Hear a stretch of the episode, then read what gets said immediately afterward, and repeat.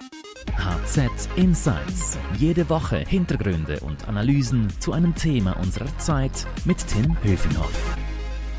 Hallo und herzlich willkommen bei HZ Insights. Mein Name ist Marcel Speiser. Ich begrüße meinen HZ-Kollegen Tim Höfinghoff. Hallo Marcel, grüße dich.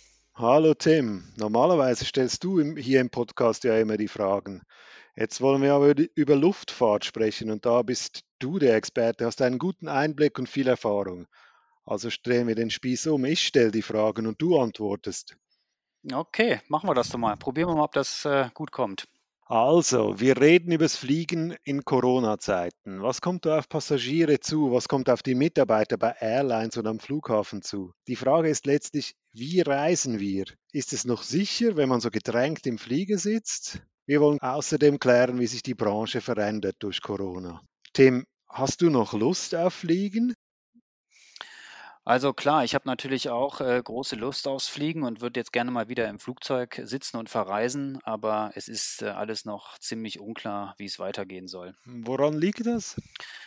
Also Corona hat zur größten Airline-Krise geführt, die diese Branche jemals erlebt hat. Es stehen ja immer noch ganz, ganz viele Flieger am Boden. Und auch wenn die Airlines am liebsten sofort loslegen wollen und ihr Programm wieder erhöhen wollen, äh, Fakt ist, dass die Grenzen immer noch äh, geschlossen sind in vielen Ländern und ähm, werden auch so schnell nicht über Nacht überall aufgehen. Und ähm, das ist natürlich schwierig für die Airlines, da neue Flugpläne zu schmieden. Und hinzu kommt natürlich noch, dass viele Menschen ähm, ja ein bisschen verängstigt sind und sich fragen, ah, soll ich mir das überhaupt antun mit dem Fliegen? Meinst du, sie haben mehr Angst vor dem Fliegen jetzt? Ja, ich weiß nicht, ob so richtig richtig Angst ist, aber Unbehagen ist es bestimmt schon bei vielen, die dabei ist. Also, manche fragen sich: „Hey, die Airlines müssen jetzt kräftig sparen, es braucht Staatshilfe, damit sie nicht in die Insolvenz gehen.“ Und da kann ich mir schon vorstellen, dass sich viele Kunden fragen: „Ist das ganze System jetzt unsicherer geworden?“ Was denkst du?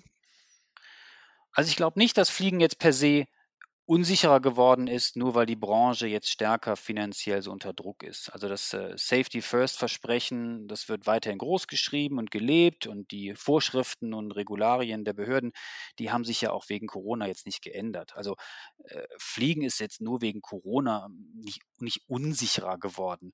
Aber bezüglich äh, dem Anstecken mit dem Virus, da ist die Furcht vieler Menschen natürlich nicht so einfach wegzudiskutieren. Du meinst also, an Bord ist die Gefahr nicht gebannt?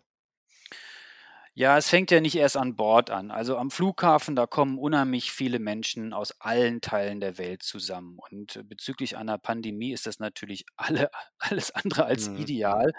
Äh, da kann sich das Virus natürlich super schnell verbreiten. Es gibt immer lange Schlangen beim Check-in, beim Boarding, beim Aussteigen und äh, im Flieger hocken wir alle ganz eng zusammen. Das ist natürlich hygienemäßig alles andere als ideal. Und das ist ja auch eine komische Situation. Also wir werden derzeit angewiesen, Abstand zu halten. Social Distancing ist das äh, Wort der Stunde. Und äh, ins Restaurant, das dürfen wir ja mittlerweile wieder, aber nur mit viel Abstand.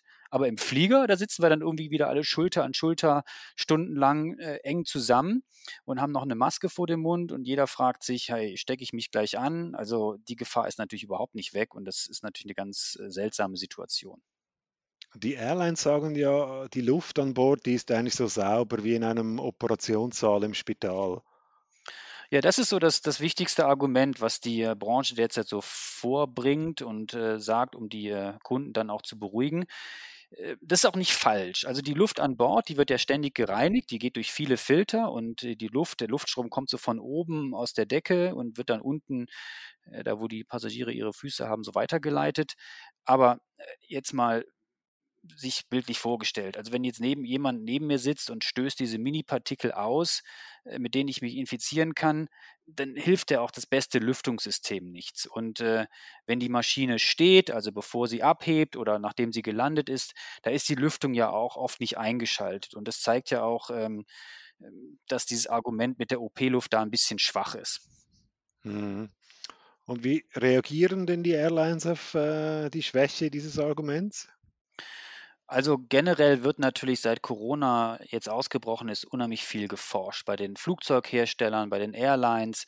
Da gibt es neue Experimente, also den Luftstrom an Bord beispielsweise zu ändern.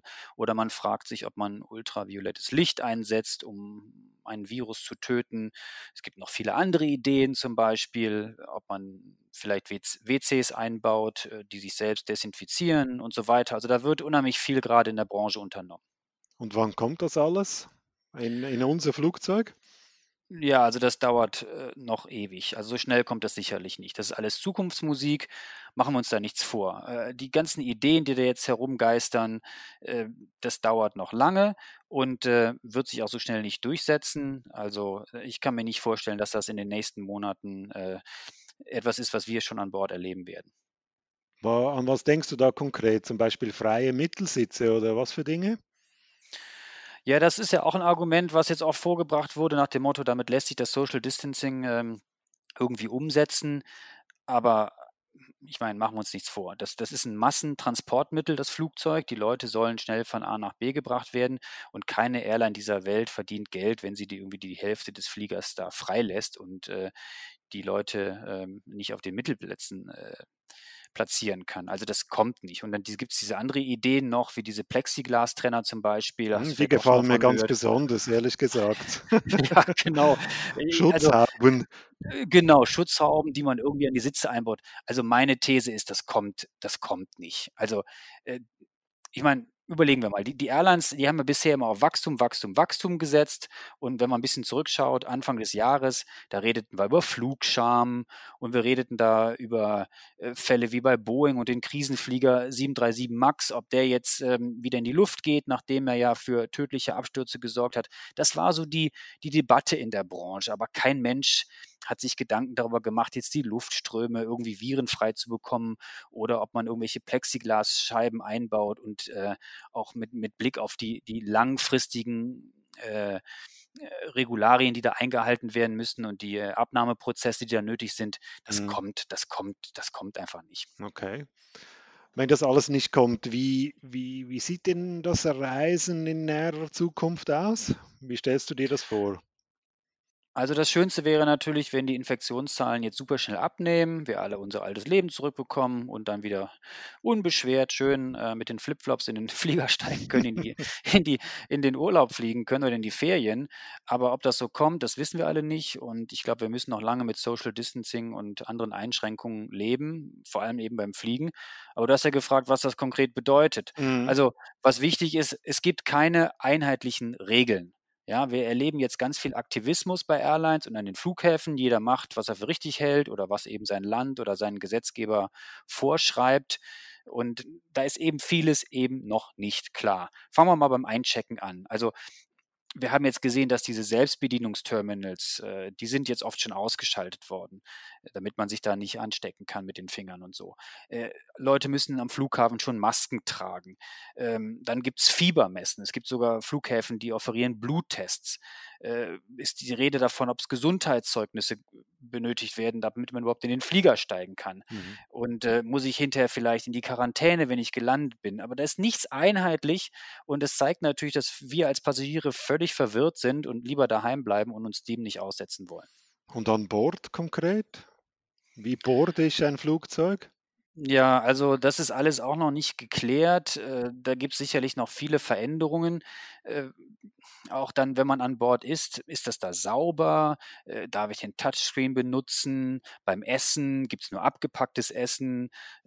Gibt es noch Eiswürfel im Getränk? Muss ich die Maske abnehmen, wenn ich esse? Darf ich das? Darf ich das nicht? Was ist mit Passagieren, die vielleicht keine Maske tragen?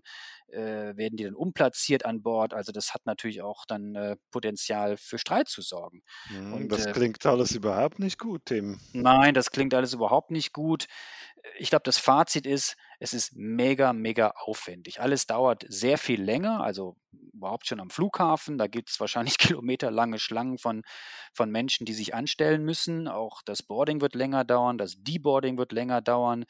Alles in allem, es wird eher stressiger für uns, natürlich auch fürs Personal, das am Flughafen arbeitet und an Bord unterwegs ist.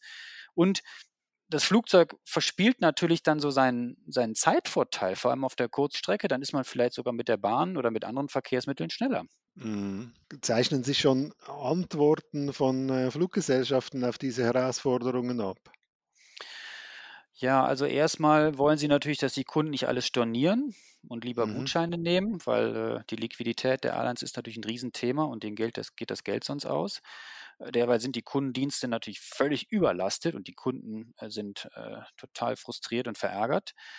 Und äh, derweil versuchen dann die, die Airlines ihre Buchungsregeln ein bisschen kundenfreundlicher zu machen. Also man kann zum Beispiel gebührenfrei umbuchen, es gibt Rabatte, auch was das Meilenprogramm angeht. Ähm, da ist ja auch erstmal alles auf Halt und auch später verschoben, dass man die Kunden hält.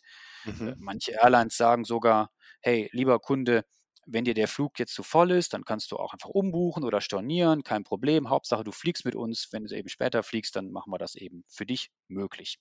Aber das wird kein Dauerzustand sein wahrscheinlich, oder?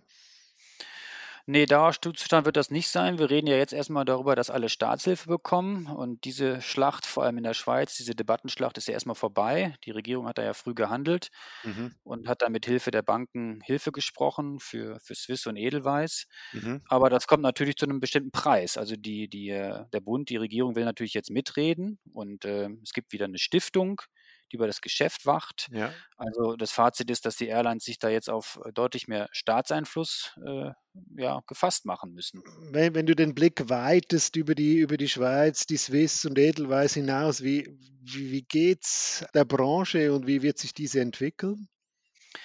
Also wir werden jetzt in den nächsten Wochen erstmal erleben, dass das Angebot hochgefahren wird. Ähm, ist ja kein Zustand, dass man äh, an den Flughäfen die äh, Flugzeuge da äh, hinstellt und parkt. Dann verdient man kein Geld. Aber seien wir ehrlich, zum alten Angebot äh, mit den Routen und mit den Fliegern am Himmel, da wird es noch lange dauern, vielleicht sogar Jahre, wenn es überhaupt dazu kommen sollte, dass wir das alte Angebot jemals wiedersehen. Viele Airlines-Chefs, die sagen ja jetzt schon, also wir werden bestimmt nicht mehr so viele Flieger einsetzen, wie wir das früher gemacht haben. Die Folge ist also, das Angebot schrumpft kräftig. Hinzu kommt, dass Zehntausende, wenn nicht Hunderttausende Mitarbeiter bei den Airlines weltweit ähm, jetzt in den vergangenen Tagen und Wochen schon gekündigt wurde. Also das ist natürlich äh, ein großer äh, persönlicher äh, Nachteil für diese Menschen und wirtschaftlich für die Ökonomie natürlich auch. Fazit ist also, die, diese ganze Branche, die schrumpft, beim Flugzeughersteller angefangen, über die Zulieferer, die Touristikbranche, die Hotels und so weiter. Es gibt weniger Angebote, es gibt weniger Wertschöpfung, wird weniger Geld äh, verdient. Und die Airlines, die müssen sparen, sparen, sparen und ihre Kredite bezahlen. Ja? Und da haben natürlich kein Geld für Investitionen und äh, noch weitere Routen und neue Flieger in den Dienst zu schicken. Die Preise, wie werden sich die entwickeln? Ja, das ist eine interessante Debatte. Also viele Chefs, Airline-Chefs sagen, ja, jetzt gibt es erstmal die große Rabattschlacht, kurzfristig äh, werden die Preise sinken und ich glaube, das Argument, das stimmt auch. Also weil wir wollen jetzt alle wieder fliegen, wir wollen geködert werden und es gibt erstmal ein großes Angebot der Airlines. Aber dann mittel- bis langfristig, dann äh, kommen eben diese Effekte zum Tragen, die ich gerade beschrieben habe.